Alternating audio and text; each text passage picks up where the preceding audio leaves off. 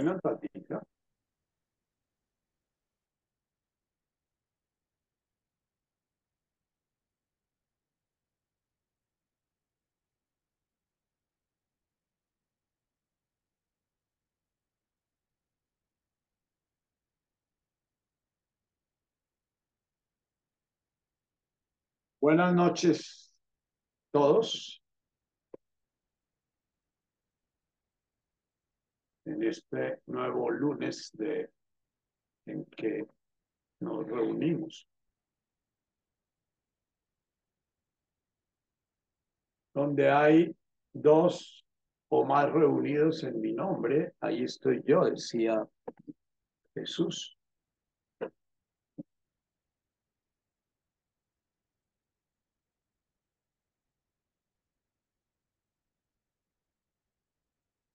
Vamos a iniciar cerrando nuestros ojos, yendo a nuestro interior.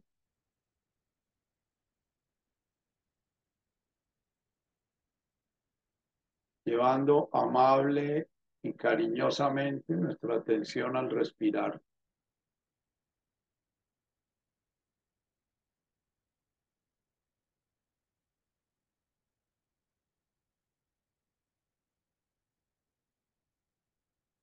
Buscando la sintonía con esa respiración.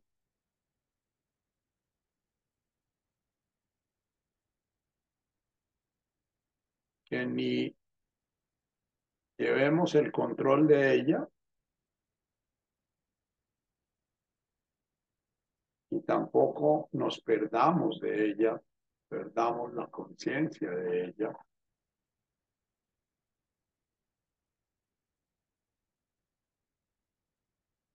Estamos trabajando nuestra cuarta bienaventuranza que resuena con la octava.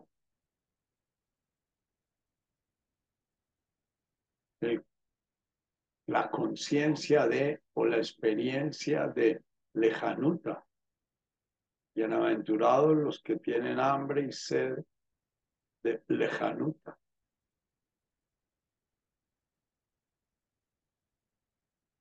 En nuestra conciencia respiratoria, vamos a buscar esa cualidad.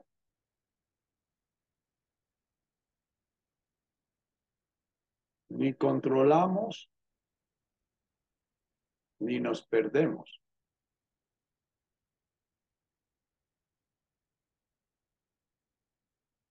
Es un estar suave y pacíficamente en el respirar.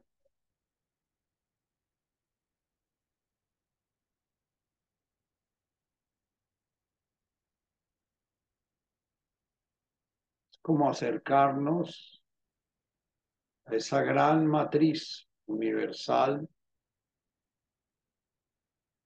de la que habla la palabra Malkutaj.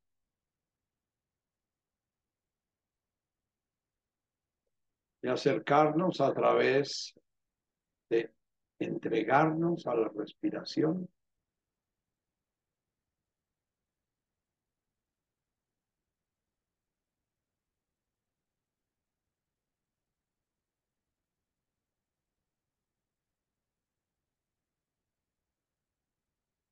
Amable y amorosamente inspiramos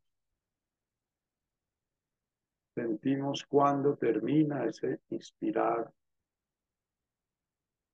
Iniciamos nuestro expirar.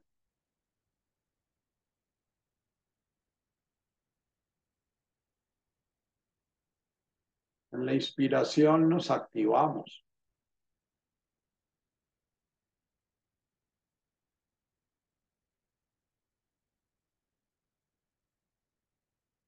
En la expiración nos entregamos.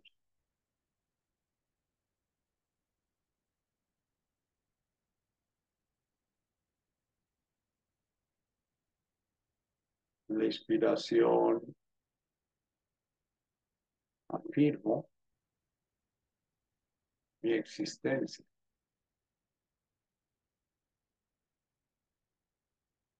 En el expirar entrego mi existencia.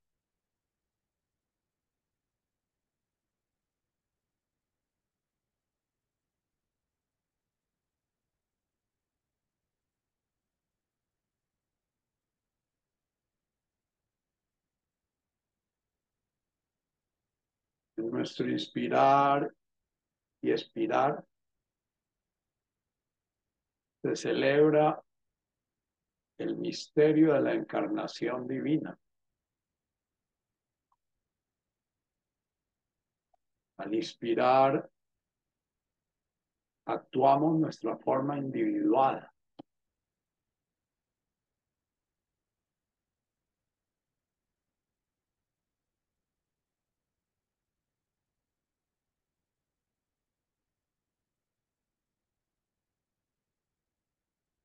Actuamos nuestro ser separado.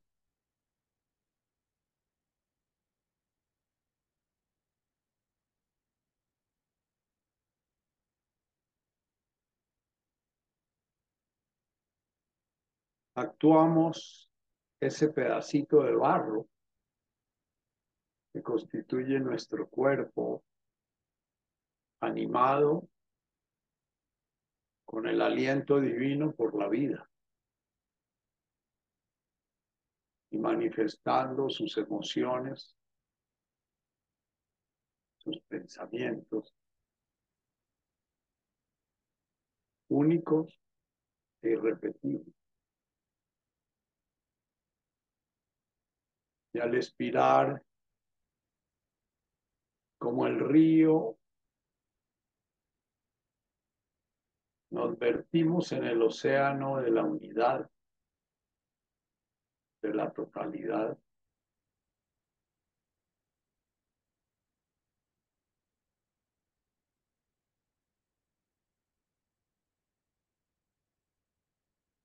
Y las aguas que se han cargado de cualidad individual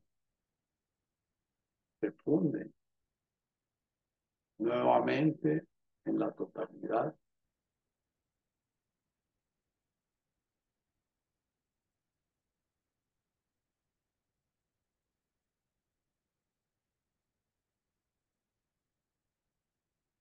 La respiración es el sitio biológico donde se une nuestra conciencia de criaturas que funciona automáticamente siguiendo el malcutaj, ese orden divino de todas las criaturas en automático. Si nos olvidamos de nosotros mismos, seguimos respirando igual. El universo sigue respirando a través de nosotros. Aunque no seamos conscientes de nosotros, ni seamos conscientes de la vida, ni de la respiración.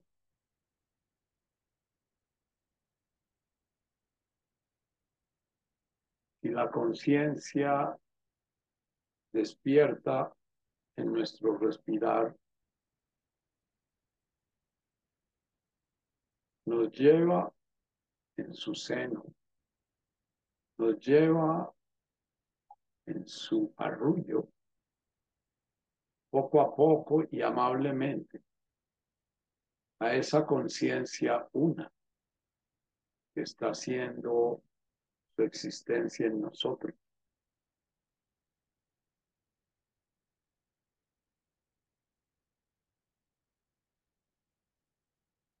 Apum de Guashmaya.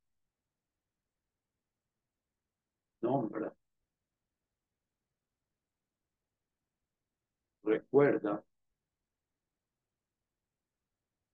Invoca esa conciencia una realizándose en una criatura, en una multiplicidad de criaturas.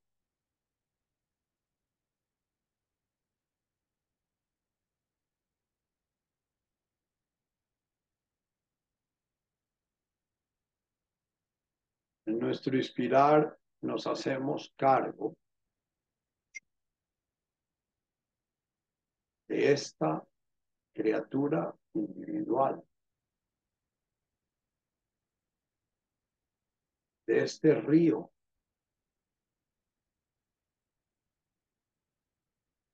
es cada uno de nosotros. Con su nacimiento,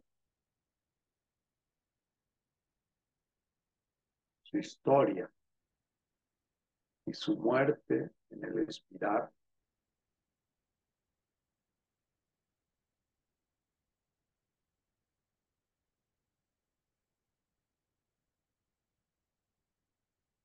Tu le mascan y baruch. Bienaventurado el que anhela, el que se siente pobre, el que no se siente en su casa, el que se siente desarraigado cuando está lejos de su respiración.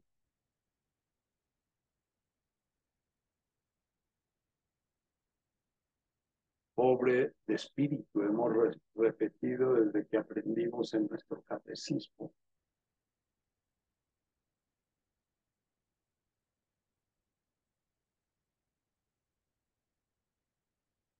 Bienaventurado el que se siente incompleto cuando se aleja de su conciencia, inspirar, y expirar.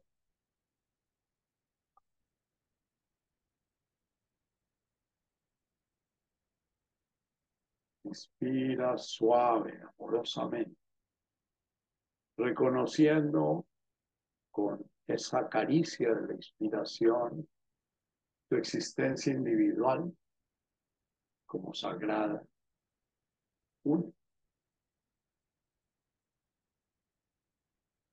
Irrepetible, en la cual la conciencia una está jugando su aventura.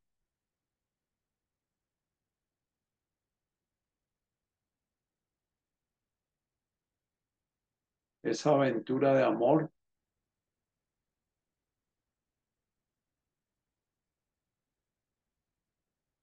de encarnar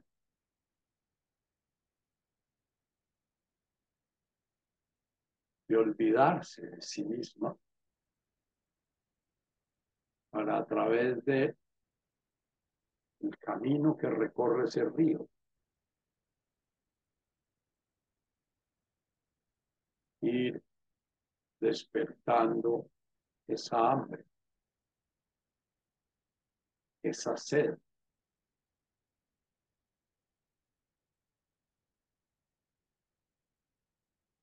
encontrar ese equilibrio entre ser uno, distinto, único, diferente, y al mismo tiempo ser el agua que está en todo, que se realiza en todo.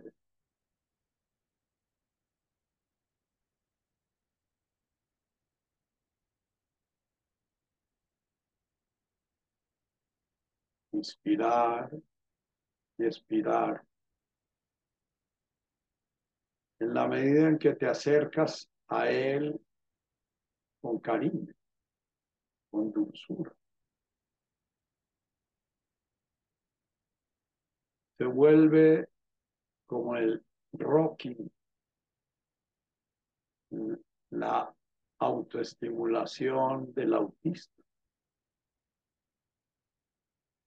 Vuelve un lugar de sosiego para tu alma, para tu espíritu. Un lugar en el que el espíritu, Baruch, en arameo, aire, viento, espíritu, se nombran con el mismo sonido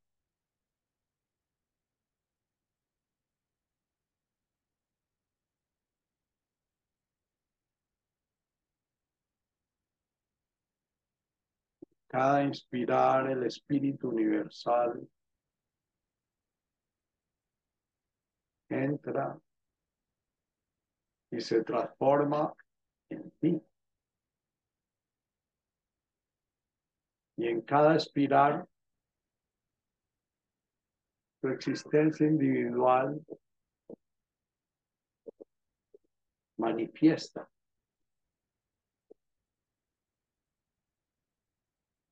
Alaba y agradece esta creación.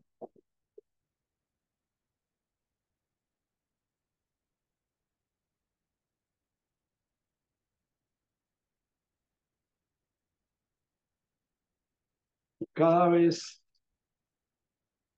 que este milagro se realiza conscientemente,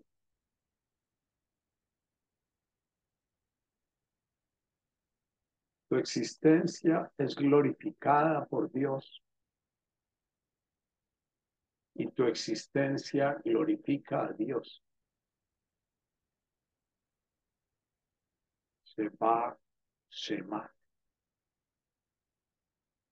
Watubu Shebak Ana. Dice Jesús,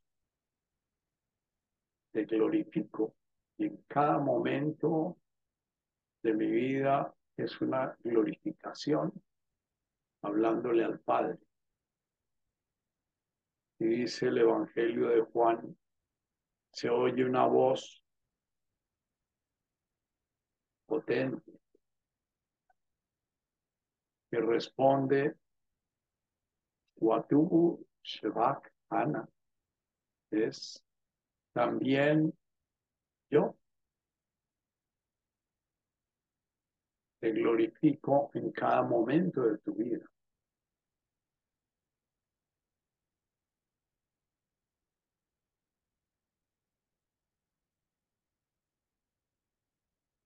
Deja tu beijum, deja wat en lejanuta. Dejanon mesbum. La medida en que vamos encontrando este ideal, esta justicia, esta rectitud, este punto en que la criatura y el creador están encontrando su equilibrio, en que la criatura se realiza como criatura realizando al creador en ella y el creador se realiza como creador realizando la criatura en él.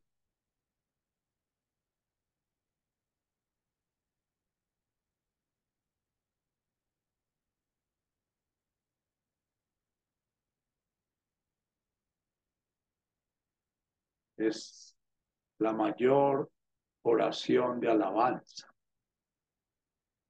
el respirar conscientemente. La mayor oración de despertar. Por eso la primera bienaventuranza inicia a través del respirar a través de la presencia del Espíritu de vida, manifestando al Espíritu Divino en la criatura.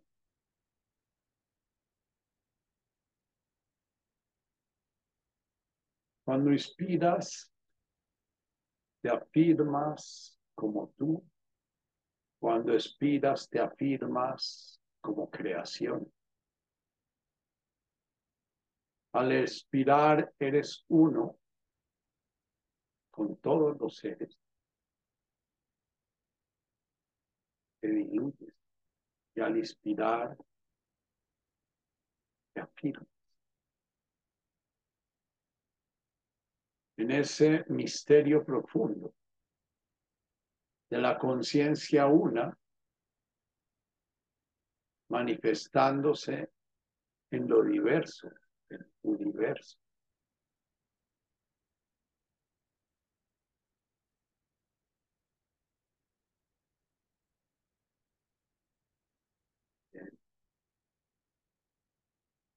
sin perder tu conciencia respiratoria.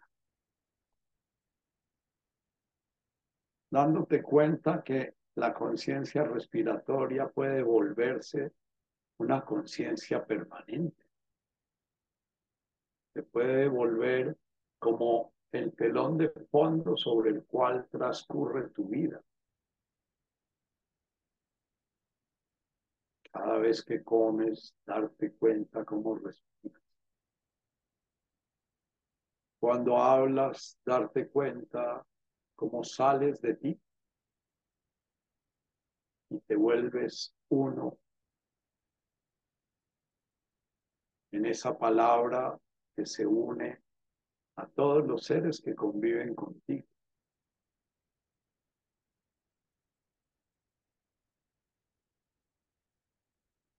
Si está como conciencia de fondo la respiración, vamos comenzando a usar la recta palabra.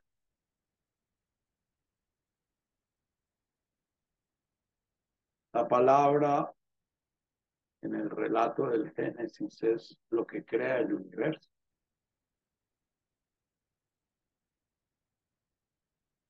Y Dios dijo, y se fueron creando los días de la creación. En el principio era la palabra. Netkada Shema. En cada respirar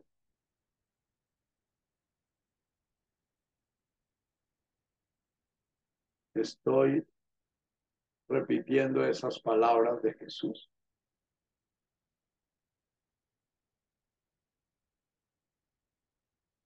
Estoy conectándome con la unidad del universo y en el siguiente momento estoy afirmando mi unidad. Ese conflicto profundo que crea nuestra mente entre ser yo y yo soy lo que no eres tú, o yo soy lo que no es el universo.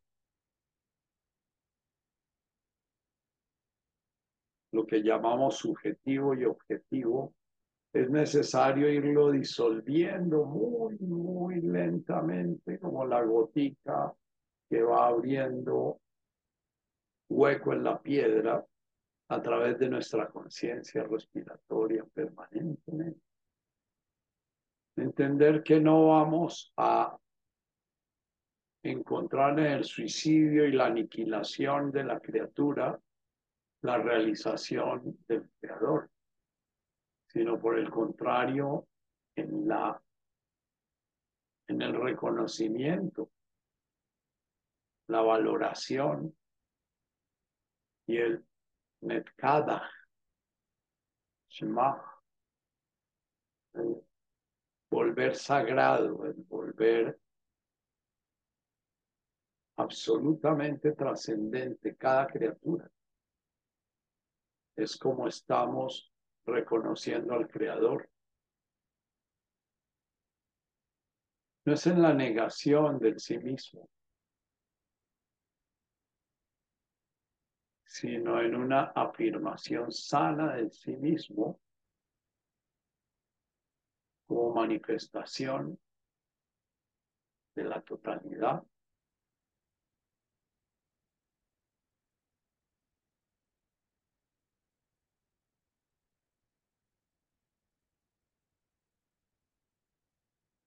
Januta, ese equilibrio entre la acción, inspiración y la entrega. Ese equilibrio entre la meditación expiradora, la meditación en que me voy vaciando y vaciando, estoy permitiendo que mi mente expire sin darle ningún apoyo a la mente, sencillamente con mi atención puesta en el respirar en ese arrullo, cuando llevamos un buen tiempo meditando, comenzamos a sentir la paz silenciosa a rato de estar en el respirar, pero se hace silenciosa solamente cuando ese respirar queda en un primer plano y la mente queda como una música de fondo. Música de fondo que no impide el sosiego en ese dejarnos llevar, en esa danza del inspirar y el expirar.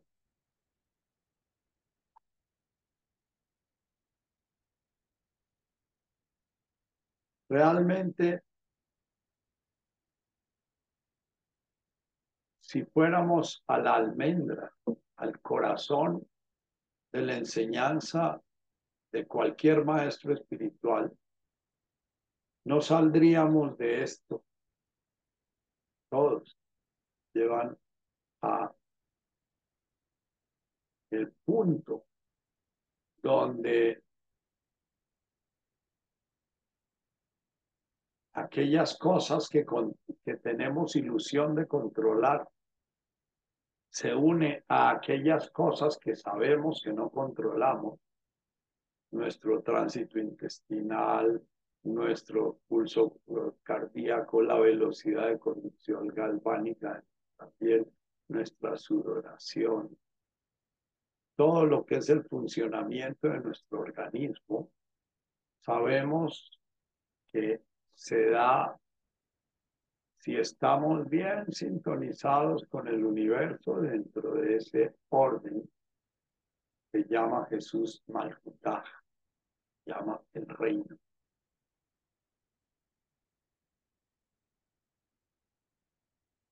En el otro lado está todo lo que hacemos por la voluntad, los músculos voluntarios, las manos que movemos, eh, eh, podemos rascarnos la cabeza, podemos llevar nuestro cuerpo en una dirección o en otra dirección.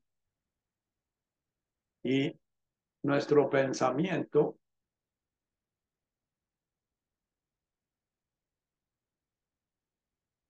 queda como en la mitad. Porque nuestro pensamiento es un poquito como nuestro respirar. No podemos dejar de pensar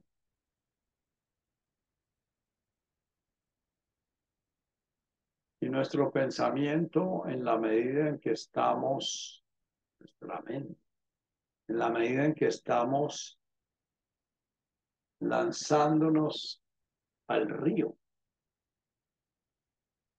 del existir, en el respirar, nuestra mente comienza a fluir más mansamente con ese respirar.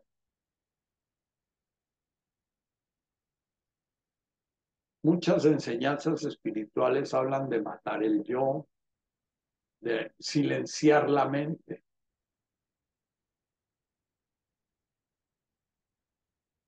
de callar la mente, de poner la mente en blanco.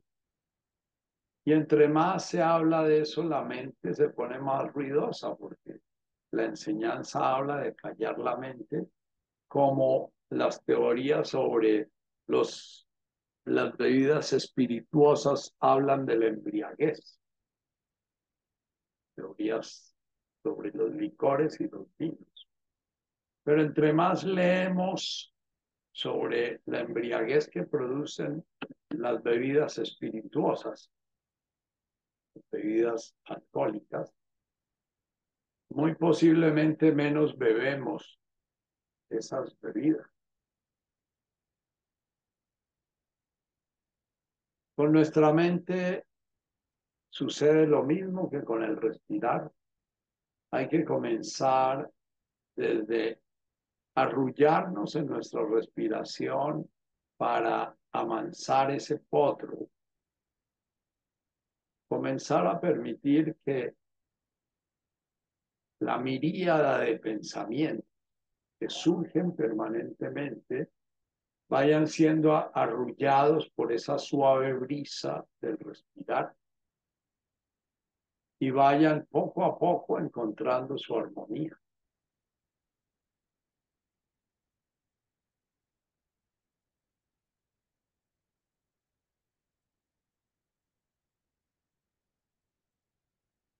La conciencia humana en este momento pasa por un momento de mucha agitación, porque la conciencia se volvió, la, la, la, la mente humana se volvió un motor de la mente humana que va generando más y más ruido y entre más ruido va cortando más la conciencia. Y no queda mucha conciencia para la respiración, no queda mucha conciencia para sentir la vida en nuestras venas, en nuestras arterias. No queda mucha conciencia para sentir el proceso digestivo en el cual el ser humano está transformando al león que se ha comido en ser humano.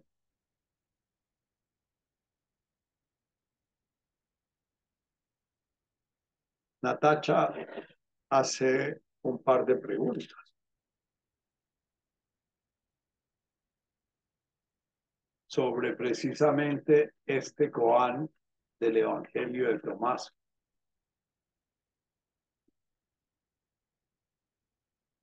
La mente que se come a la respiración hace que la respiración se vuelva mente.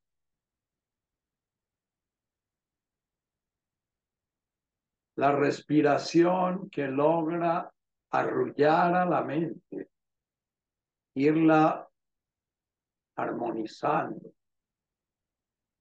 irle creando serenidad.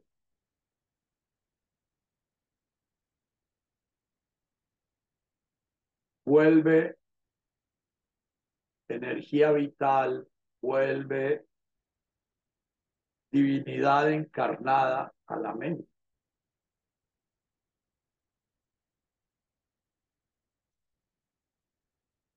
No hay que matar la mente, entre otras porque no la podemos matar.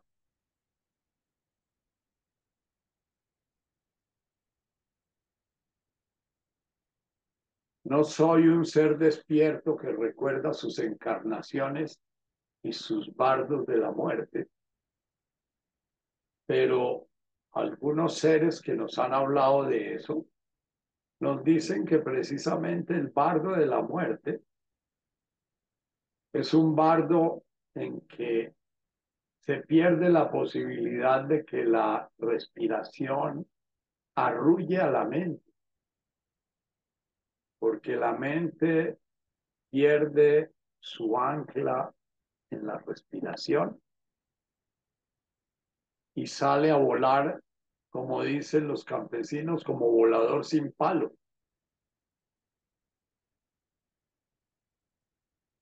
Lo que dicen las tradiciones espirituales del bardo de la muerte es que si la mente ha logrado ser arrullada por el espíritu, si la mente ha logrado ser amainada, organizada.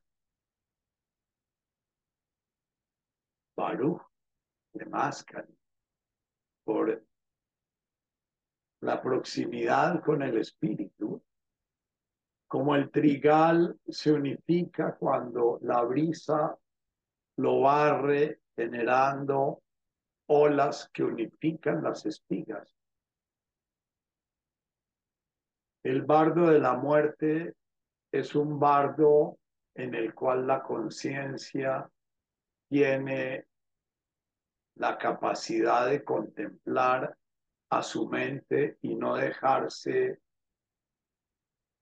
hociquear, no dejarse arrastrar por la mente.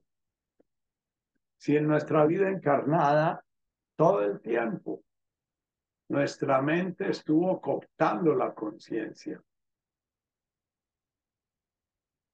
La conciencia fue arrinconada, arrinconada, arrinconada y quedó, quedó transformándose sencillamente en una conciencia mental. Nuestra conciencia en el bardo, en el momento de desprenderse del cuerpo, va a seguir en esa agitación de la mente, buscando lo bueno y lo malo, lo bonito y lo feo, va a ser cargada de miedos. La mente es la matriz de los miedos. Va a ser cargada de rupturas. La mente es la matriz de las rupturas. La mente misma es dialéctica, analítica. Estos son adjetivos que se dan a la mente, o sea, la mente en sí misma es la ruptura. Análisis es a través de romper. Día es día a través de crear separación.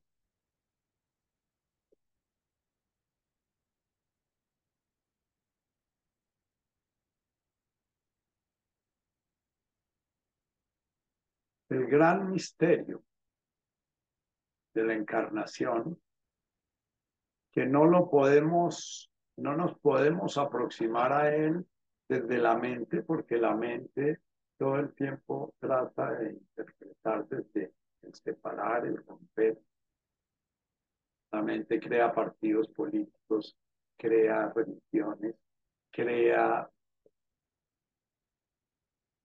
proyectos etcétera.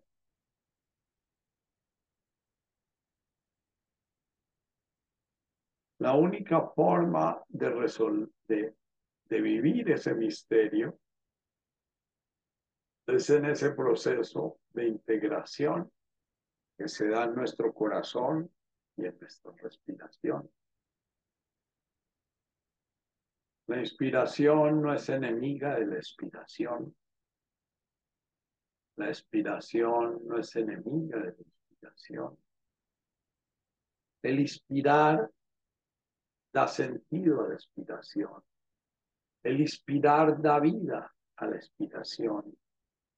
El inspirar da sustancia a la expiración.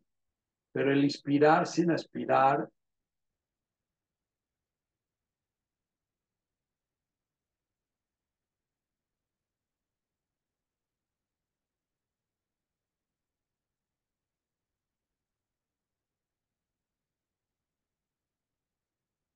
la ansiedad del hombre moderno, que en gran parte me alimenta a mí porque vivo de la ansiedad de los pacientes, pero en gran parte también me atormenta a mí. Es precisamente el deseo de estar sin esperar, el deseo de comer sin soltar, el deseo de poseer sin entregar. Y por eso la respiración ansiosa es una respiración en que queremos inspirar, inspirar, inspirar, inspirar. Cuando ustedes tienen ansiedad, lo primero que les va a decir el terapeuta al que, al que visiten o el consejero o el profesor de yoga o les va a decir, tienen que soltar.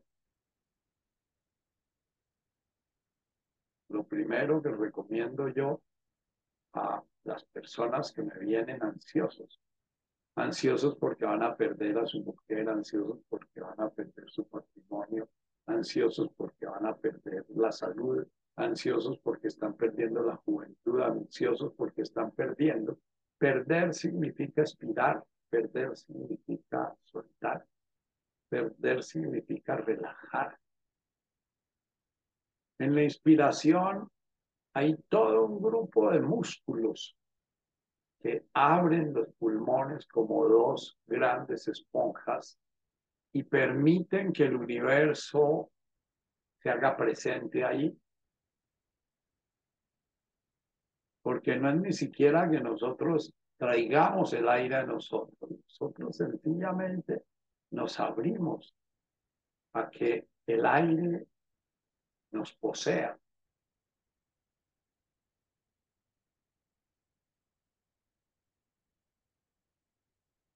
Y el expirar es espontáneo. Para el expirar no se necesita hacer ningún esfuerzo. El expirar se da sencillamente porque los pulmones son unas esponjas que al dejar de jalarlos para afuera hacen esto.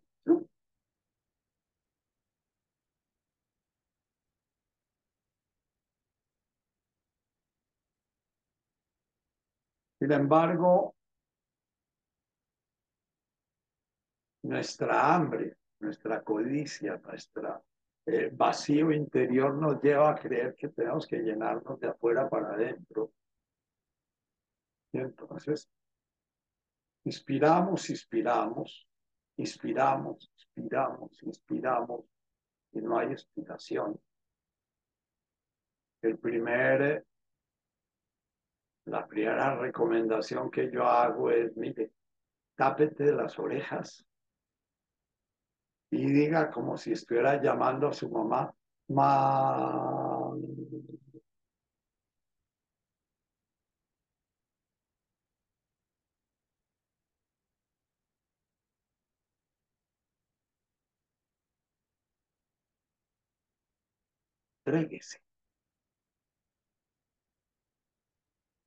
¿Qué pasa a nivel fisiológico cuando eso pasa? Cuando estamos inspirando, inspirando, inspirando, inspirando, es como cuando tenemos dinero y más dinero y más dinero y más dinero y siempre sentimos que nos hace falta más dinero, aunque sea para regalarlo, aunque sea para hacer obras de caridad, lo que sea.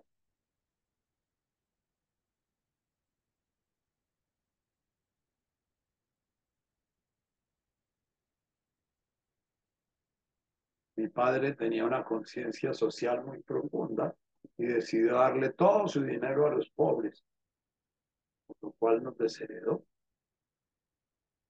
Pero lo que hizo fue crear una fundación que él manejaba y cuando él se murió no había salido nada de la fundación para los pobres. Y esa fundación sigue viva exactamente igual con todos los bienes. todos esos bienes son de los pobres, pero pertenecen a una fundación que mientras vivió mi padre la manejó él y después la maneja una hermana mía. Sobra decir que manejan el dinero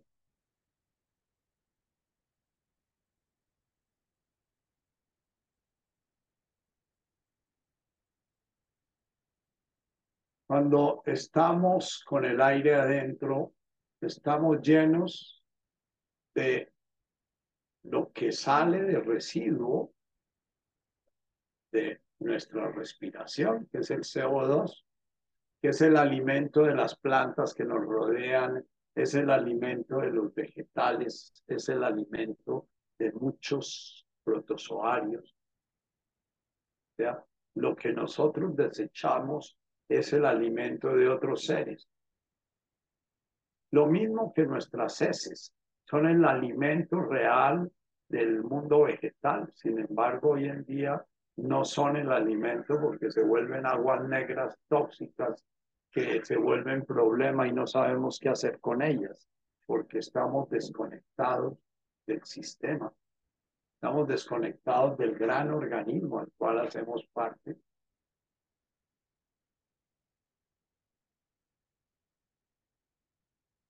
Ese CO2 le está informando a nuestro sistema nervioso central que falta aire. Sin embargo, el pulmón está expandidísimo. Y sin embargo, el cerebro dice que falta aire. Entonces, lo que queremos es hacer inspirar, inspirar más.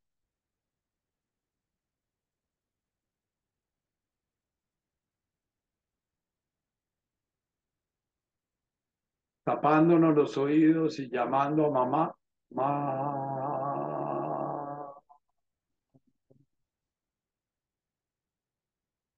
O sencillamente murmurando. "Mm".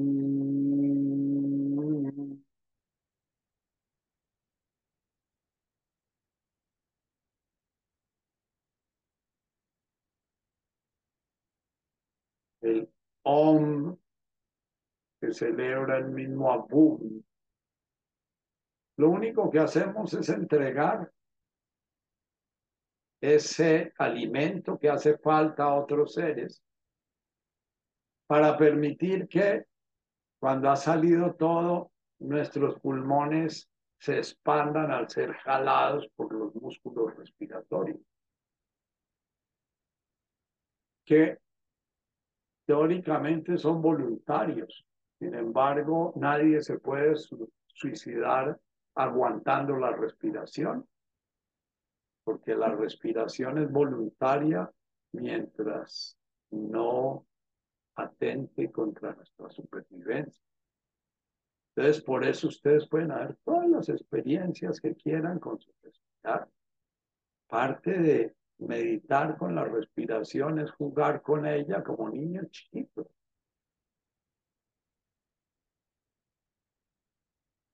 Pero conscientes de que lo que tenemos que aprender es, a expirar. Que inspirar lo hacemos espontáneamente. Mamar lo hacemos espontáneamente. El niño que recién nace y lo ponen en la teta, él no tiene que aprender a mamar. Tiene que, él ya nace sabiendo mamar. Realmente en una vida que vamos aprendiendo, lo que vamos aprendiendo es a soltar. Vamos aprendiendo a morir.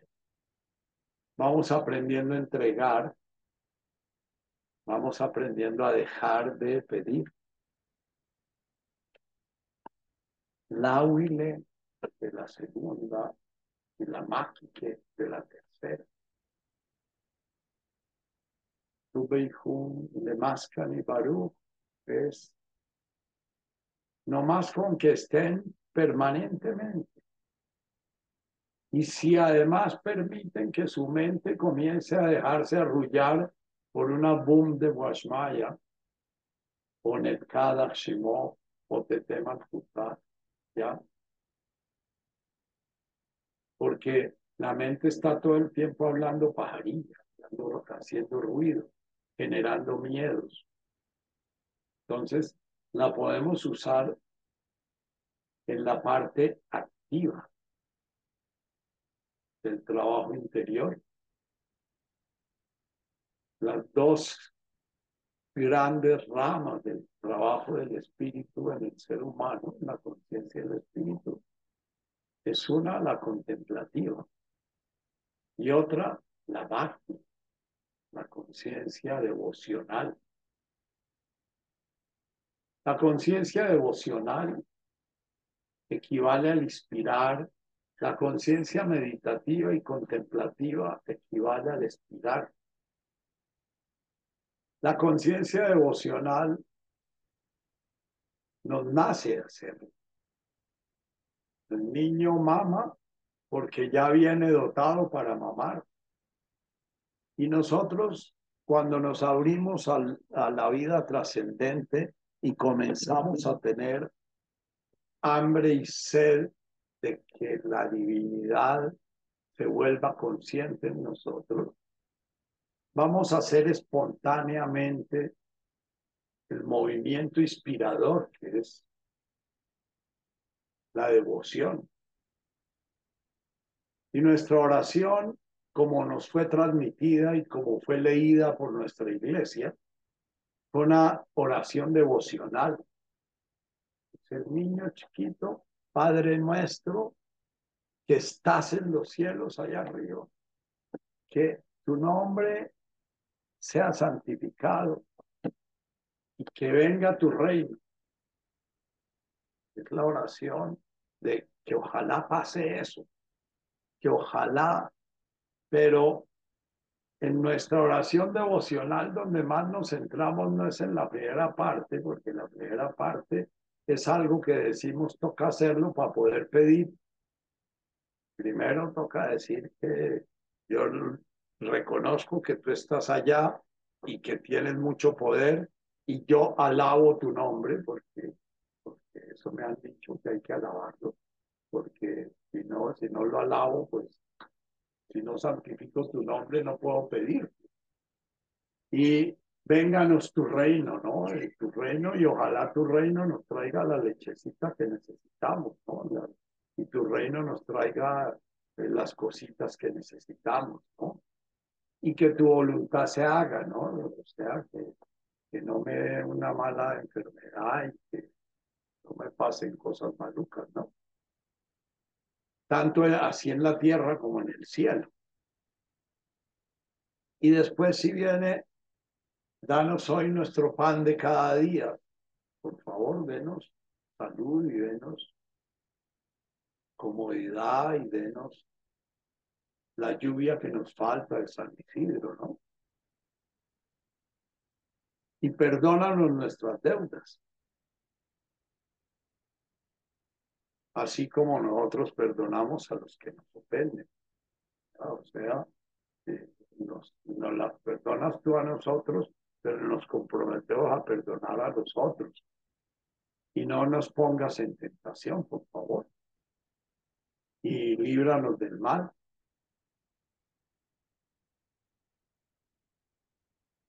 Y tuyo es el reino, el poder y la gloria por siempre, Señor. Y si logramos rezar de esta manera, pero volvemos esta oración una oración del corazón. Esta oración termina despertando el de Havnei Watzel Lejanuta. Termina despertando el hambre y sed de entender de qué se trata. Termina despertando el hambre del despertar espiritual, en donde ya el Abum de Boasmaya se vuelve una experiencia personal que le va a dar sentido al resto de la oración y al resto de todas las enseñanzas de Jesús.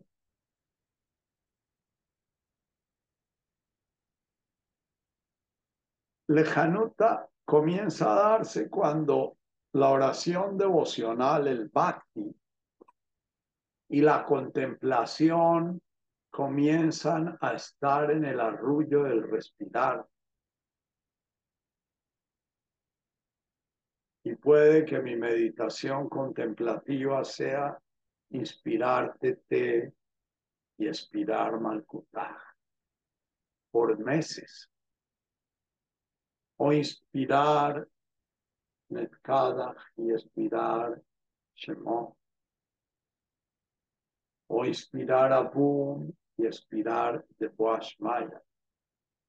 Y ahí se entrelaza el niño que está pidiendo que su corazón despierte a la conciencia de la vida, a la conciencia de la vida como una manifestación divina en el universo, a la conciencia del amor, la conciencia del amor como una manifestación del sentido de este universo y del sentido propio y del sentido de todos los seres que nos rodean. Cuando comienza a integrarse, nos damos cuenta que toda esta oración y las bienaventuranzas nunca se pronuncian en singular, Nunca digo, Padre mío que estás en el cielo y, venga a mí tu reino y que tu voluntad se realice en mí. Es Abum, es Padre de todo el universo, padre de la planta que está al lado mío, padre de la mujer que vive conmigo, padre de los hijos que han nacido a la existencia a través de mi existencia. Entonces, la oración devocional y la, oración contemplativa comienzan a integrarse en la meditación.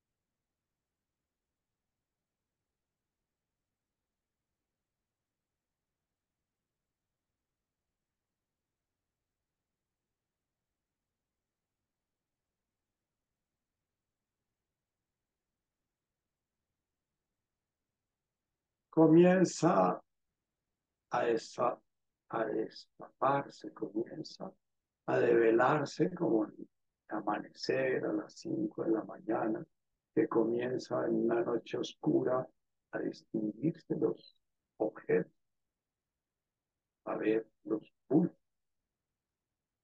El sentido de Nehuay Sipiana, Aikana,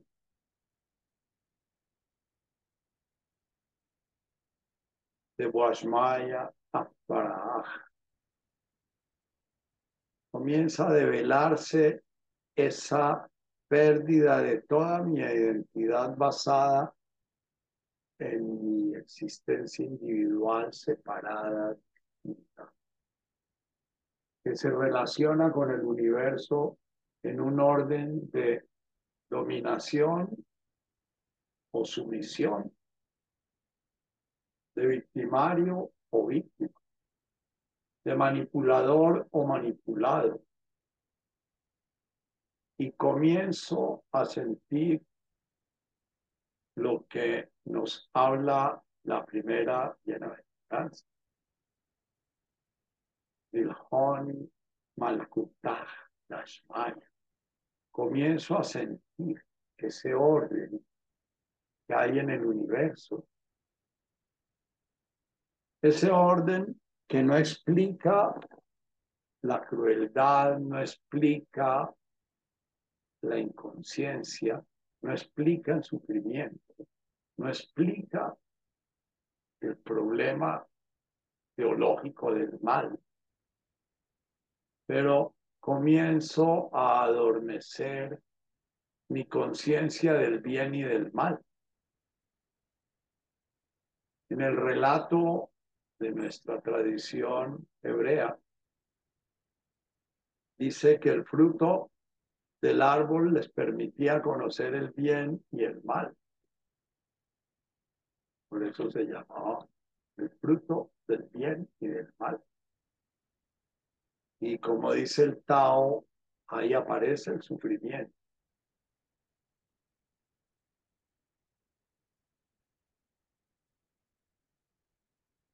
Cada tradición espiritual, cada creación, cada mito de la creación da una explicación distinta al sufrimiento humano.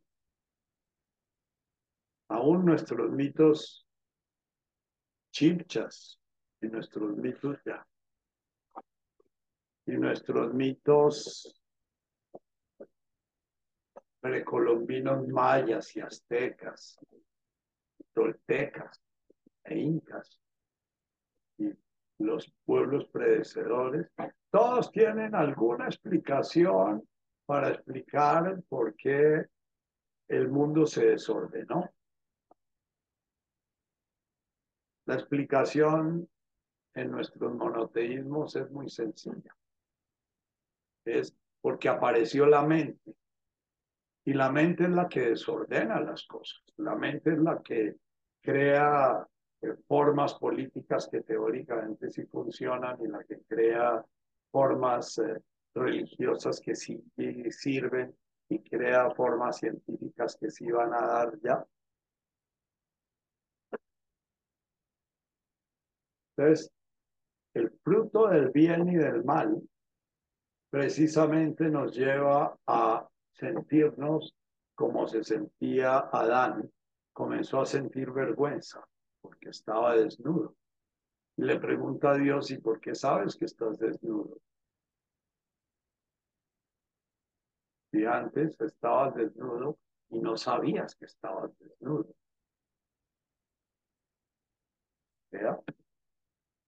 Antes estabas desnudo y estaba bien, no estaba ni bien ni mal estar desnudo, estaba. Lejanuta es volver a eh, arrimándonos a el espíritu, a Baruch, a la presencia divina que integra al corazón, comenzamos a dejar de ser esclavos de la mente, a la cual le hemos ido dando a través de la historia humana cada vez más, más y más poder. Si creemos en la historia que ha creado la mente del ser humano, Hace doce mil años todavía todos los seres humanos eran recolectores, seres humanos que había, andaban por ahí por los montes eh, eh, eh, recogiendo fruticos y recogiendo, y ellos sabían que donde pecaban iban a encontrar en la siguiente estación más honguitos o más hierbitas, y entonces ellos iban venerando los sitios en que orinaban y en que pecaban, porque ellos asociaban sus, sus residuos, como los chamanes asocian su soplo con el poder. Todos los, los pensamientos mágicos sienten que en el soplo hay poder. Por eso todos los que hemos vivido sanaciones por chamanes, sabemos que nos soplan con aguardiente, nos soplan con yajé, nos soplan con hierbas aromáticas, nos soplan con y nosotros los blancos resignados y con mucho asco recibimos esas escupas, pero para ellos es sagrado ese soplo.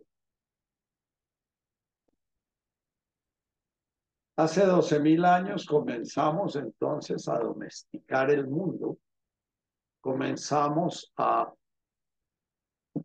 Y la pregunta entonces, en ese entonces eran más conscientes los seres humanos.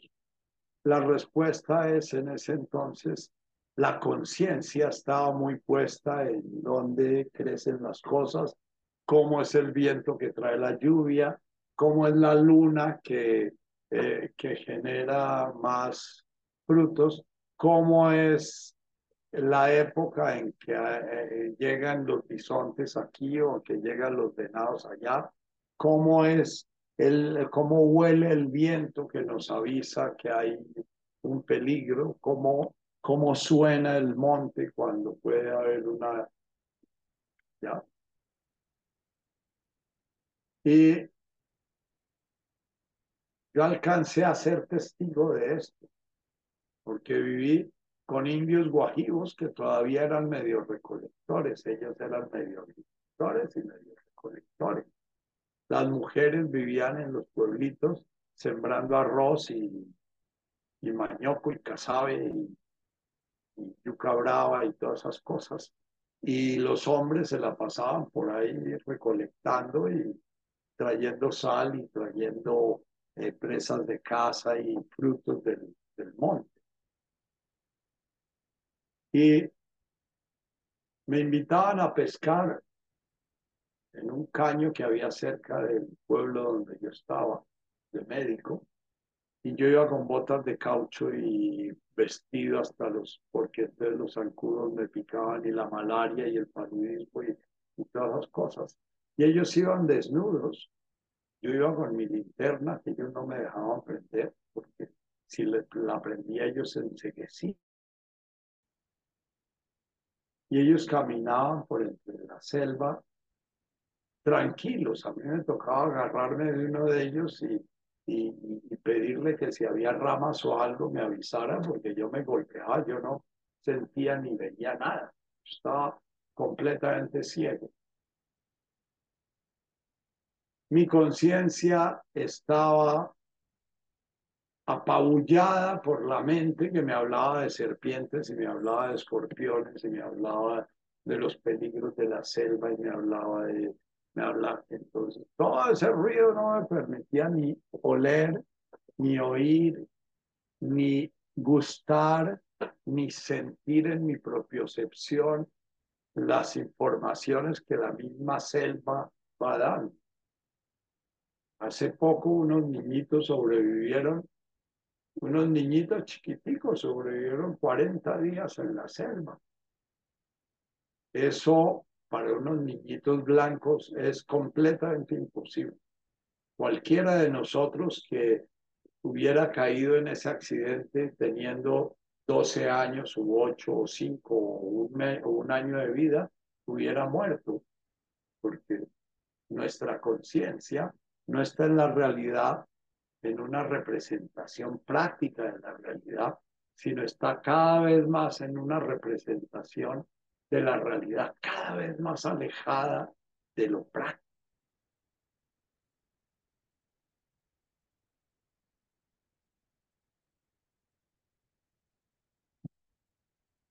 Nuestra mente es como la pantalla que en el buque va diciendo qué tan lejos está el mar del fondo. Cuando se navega en ríos, se tiene un sonar que le va diciendo a uno si hay ocho pies, cinco pies, cuatro pies, diez pies de profundidad. Esa es la mente de un indígena que vive desnudo en la selva.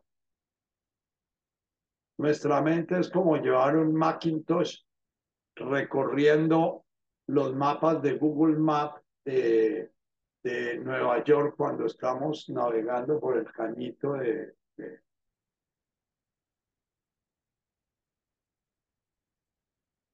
Nuestra mente está siempre en un sitio distinto.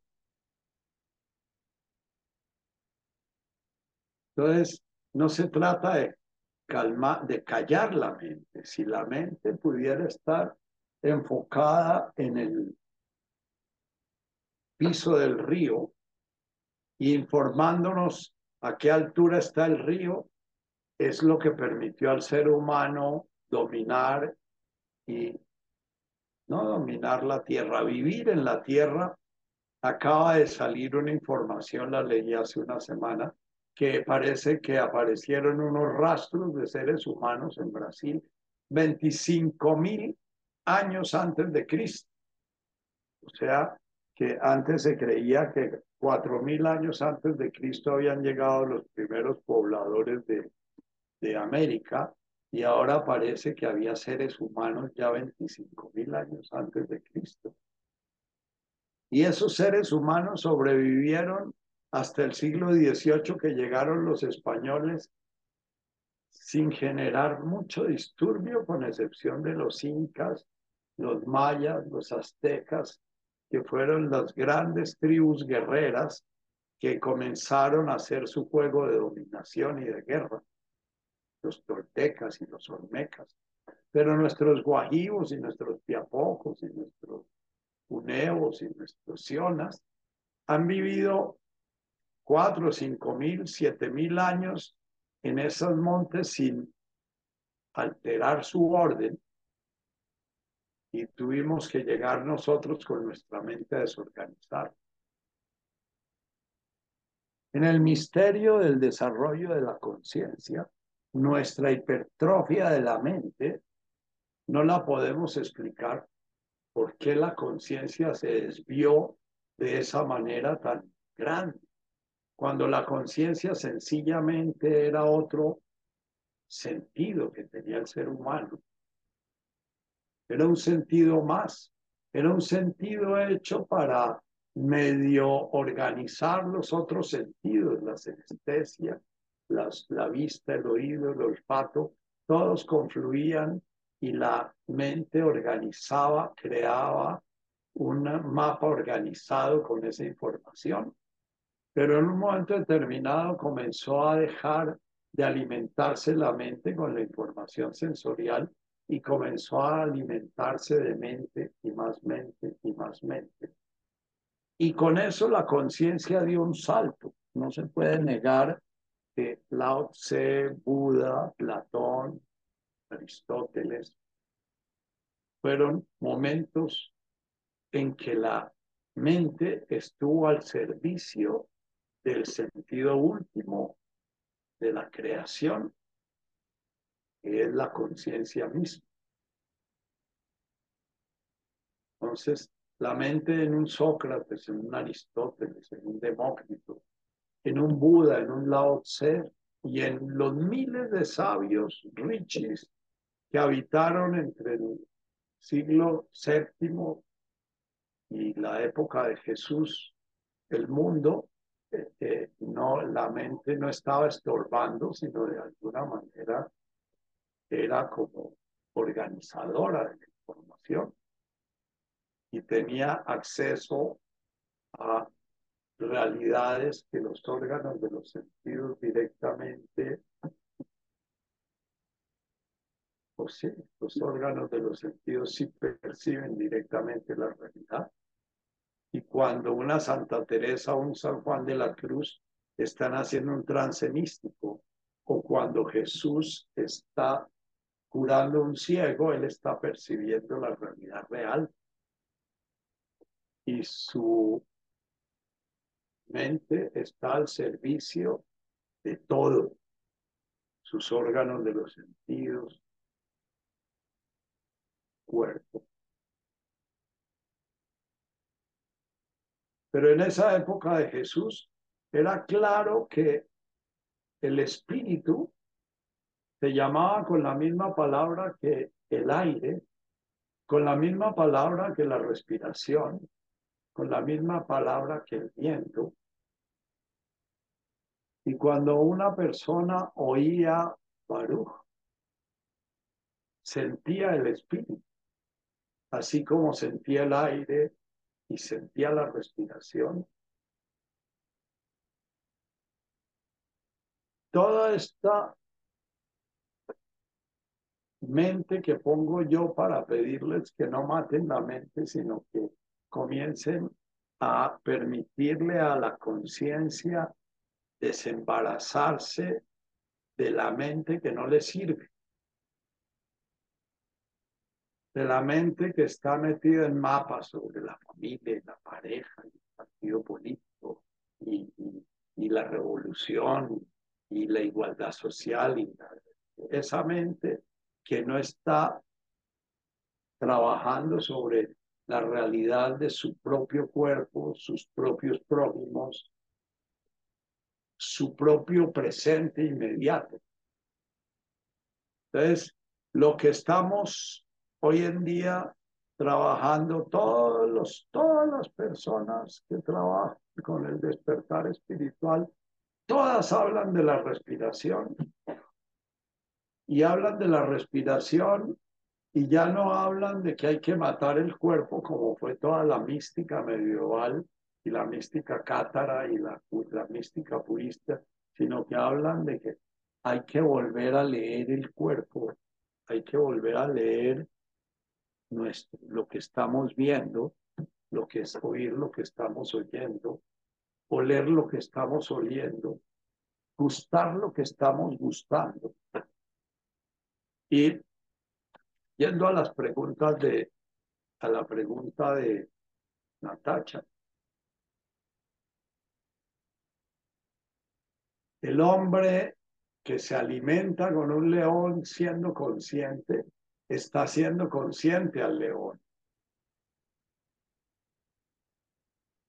El ser humano que es comido por un león es un ser que en ese Koan de Jesús pierde la posibilidad de llegar a la conciencia. Dice el Koan terminando, se convierte en hombre, porque no dice se convierte en león, que debería decir, porque el león no es consciente de ser león.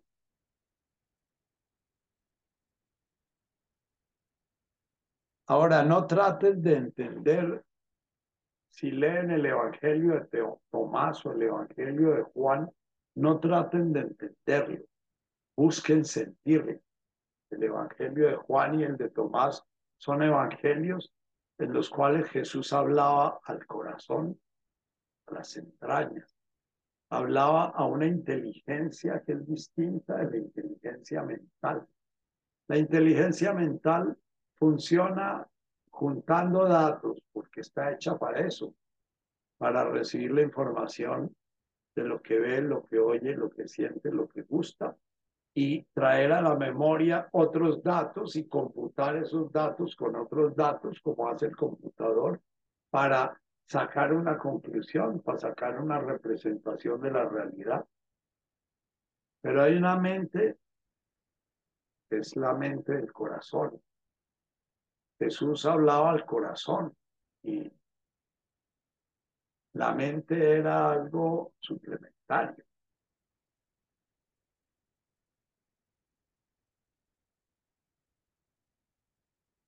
Las emociones, los sentimientos, pregunta eh, Natacha, ¿qué es una emoción? ¿Qué es un sentimiento?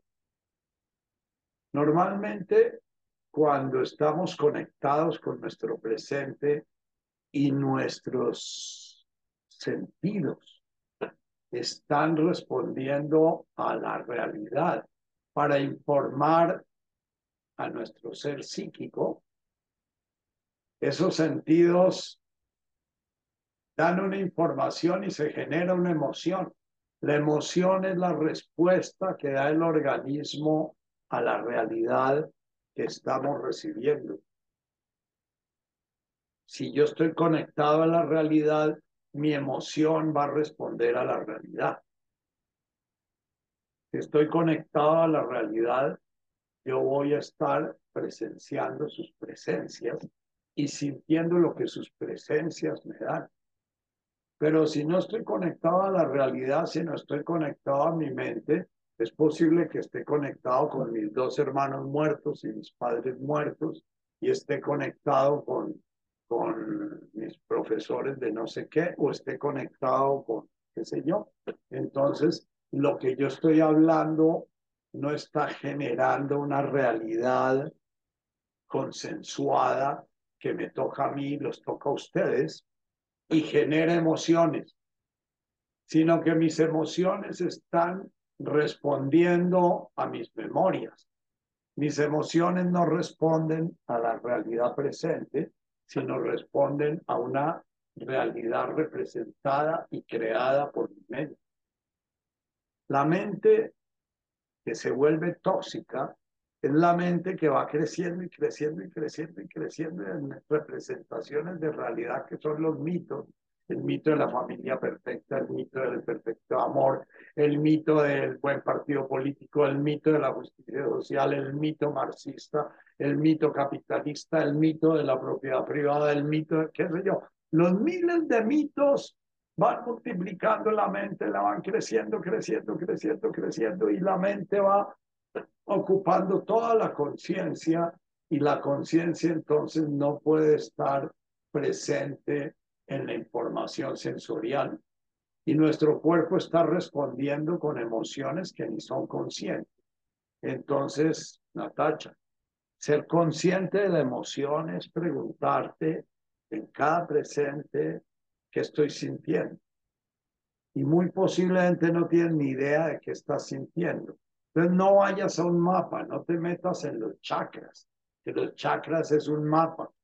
Ve a tu respiración y te preguntas, bueno, esta respiración que estoy teniendo es una respiración de rabia, de tristeza.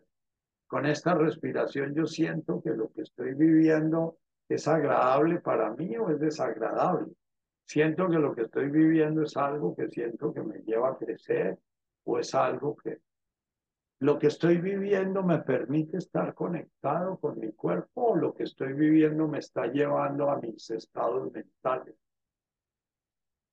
Cuando iniciamos el grupo, por lo general, damos un espacio a estar más presente. porque es el espacio contemplativo.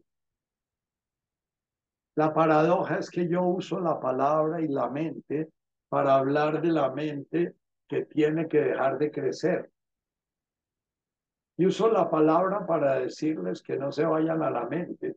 O sea, desde la mente les estoy pidiendo que no se vayan a la mente.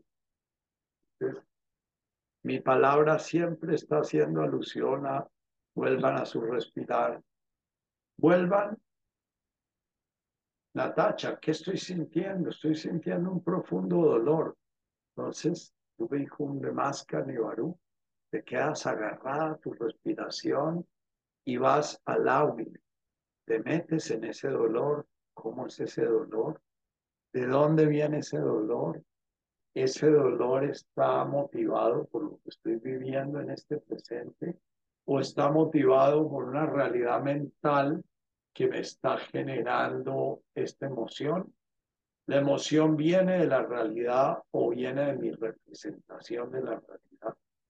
Entonces, si la emoción viene porque estás muerta de rabia, porque la, la manifestación que estuviste, eh, quemaron un bus, entonces te dices, bueno, ¿cuál es mi papel en esa quemada de ese bus? ¿Y cuál es mi sentimiento la diferencia entre una emoción y un sentimiento es que el sentimiento ya tiene involucrado todo tu ser físico, emocional y mental en un estado de o apertura o de encerrar, en un estado de defenderte o de entregar, en un estado de inspiración o de expiración. Los sentimientos son abiertos o son cerrados. Cuando tú tienes el sentimiento del amor, estás abierta. Cuando tú tienes el sentimiento de la rabia, estás cerrada. Estás contraída, estás defensiva. Ahora el amor además de ser un sentimiento, es una forma de vibración en el universo que invita a expirar, invita a entregar. Es cuando nuestro sentimiento se sintoniza con ese sentimiento universal, lo más probable es que nos sentimos bien, como Pedro y Juan en la transfiguración. Qué bien estamos aquí. Antes de terminar, menciono nuevamente los chakras porque Pablo Dors habla de los chakras y en el yoga se habla mucho de los chakras. Son mapas, Natacha. Son mapas que se pueden usar para salir del mapa. Pero cuando no hemos sido criados dentro, de, esos mapas, primero tenemos que crear la representación del mapa y comenzar a buscar en la realidad la representación que está representando el mapa. Entonces puede que pases muchas meditaciones centradas en tu muladhara, en ese sitio que hay entre, entre tus genitales y tu ano, en ese sitio, llevando la conciencia a ese sitio, respirando y sintiendo qué sientes ahí. Y puede que pasen mucho tiempo antes de que puedas distinguir la sensación que tienes en el muladhara y que tienes en el Swadhisthana, que es el chakra que hay en la mitad del sacro.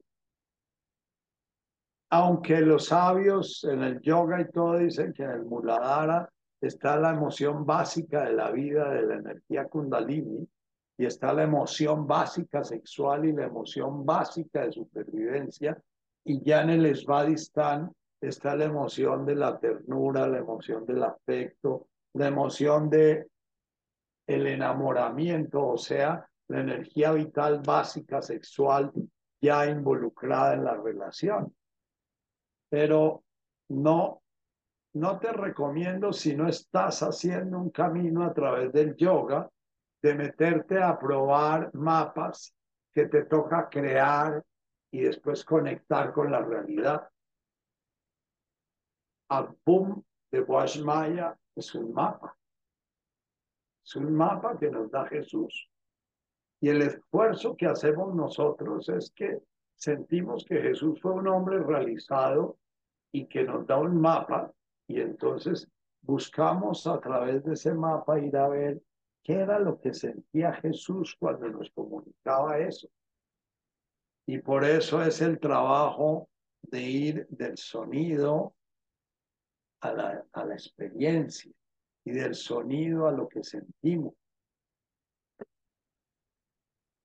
Eso mezcla la contemplación y la oración. La oración es un mapa. La oración es una representación mental que nos da San Juan de la Cruz, Santa Teresa de Jesús, Santa Catalina de Sena, San Agustín, San Ambrosio, San Cipriano. Todos esos personajes que hicieron sus caminos nos describen sus caminos en un mapa.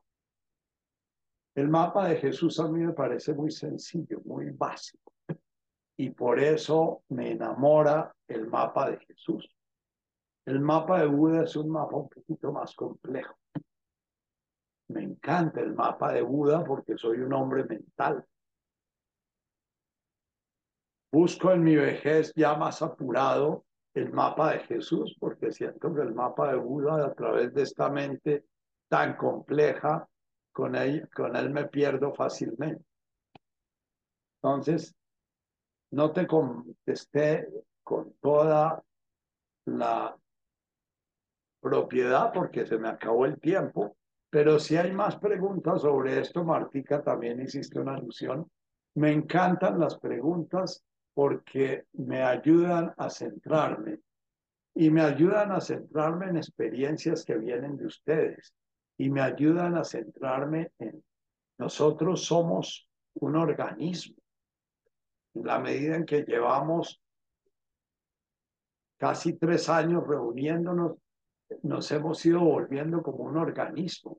Pero la forma como el organismo funciona es que sus partes se comuniquen. Entonces, les insisto en volverse más activos. Volverse más activos es aspirar un poquito más, no querer aspirar y aspirar y aspirar y aspirar. Eso es lo que le gusta al niño chiquito, chupar y chupar y chupar. Y de vez en cuando devuelve, pero en un eruto o en una regurgitación. Eh, la idea es que podamos enriquecernos con la sabiduría de cada uno de ustedes a través de sus reflexiones y sus preguntas. Por hoy, Tatica, podemos despedirnos.